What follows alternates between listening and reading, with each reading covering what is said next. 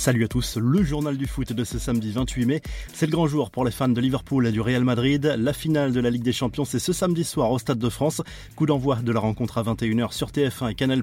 Le club merengue rêve de remporter une 14e C1 dans son histoire. Les Reds, eux, ont surtout soif de revanche après la finale de 2018. Ce duel au sommet sera également important pour l'attribution du futur Ballon d'Or. Mané, Salah et Benzema ont l'occasion de marquer les esprits à quelques mois de l'attribution de la récompense individuelle.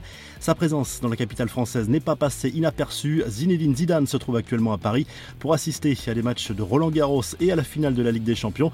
Il n'en fallait pas plus pour affoler les médias à propos d'une éventuelle arrivée au PSG. Coïncidence ou non, l'émir du Qatar est également à Paris officiellement pour assister lui aussi à la finale de la C1.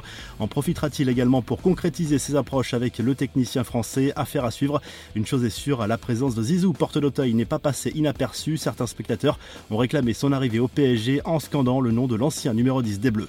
Les infos et rumeurs du mercato, la confidence d'Ashraf Hakimi sur la prolongation de Kylian Mbappé au PSG, alors que l'attaquant parisien a entretenu le mystère quasiment jusqu'au bout à propos de son avenir. Le défenseur marocain, ami du champion du monde, a reconnu qu'il était au courant avant tout le monde.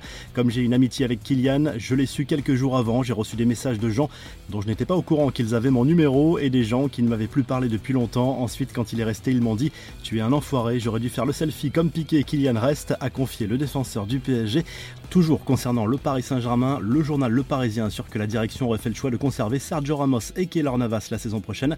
Le champion de France connaît l'importance des deux hommes dans le vestiaire. Ils ne joueront peut-être pas ou plus les premiers rôles, mais leur présence est espérée la saison prochaine au PSG. Reste à savoir si Navas acceptera de jouer le rôle de remplaçant de luxe de Donnarumma.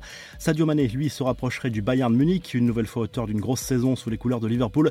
Le buteur sénégalais devrait s'exprimer au sujet de son avenir après la finale contre le Real Madrid, mais Bild assure que la bataille est gagnée pour le champion Le son de cloche est bien différent en Espagne où le journal AS assure que le buteur des Reds plaît aussi au Real Madrid. Le club merengue pourrait jouer un vilain tour au Bayern et pourrait profiter de la finale de la Ligue des Champions face à Liverpool justement pour discuter avec Mané et renverser la situation.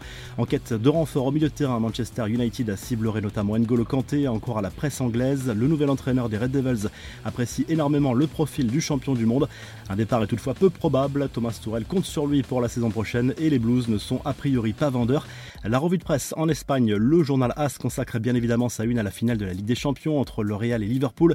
Klopp, Salah, Mané, Van Dijk d'un côté, Ancelotti, Benzema, Vinicius et Modric de l'autre. Cette finale s'annonce indécise.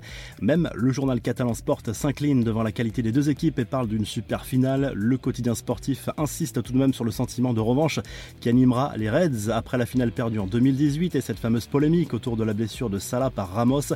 Et en Italie, la Gazette dello Sport se penche sur le mercato de l'AC les Rossoneri visent le défenseur du Torino Bremer, le joueur de la Roma Nicolo Zagnolo et le milieu de terrain du LOSC Renato Sanchez. Si le journal du foot vous a plu, n'hésitez pas à liker la vidéo, à vous abonner pour nous retrouver très vite pour un nouveau journal du foot.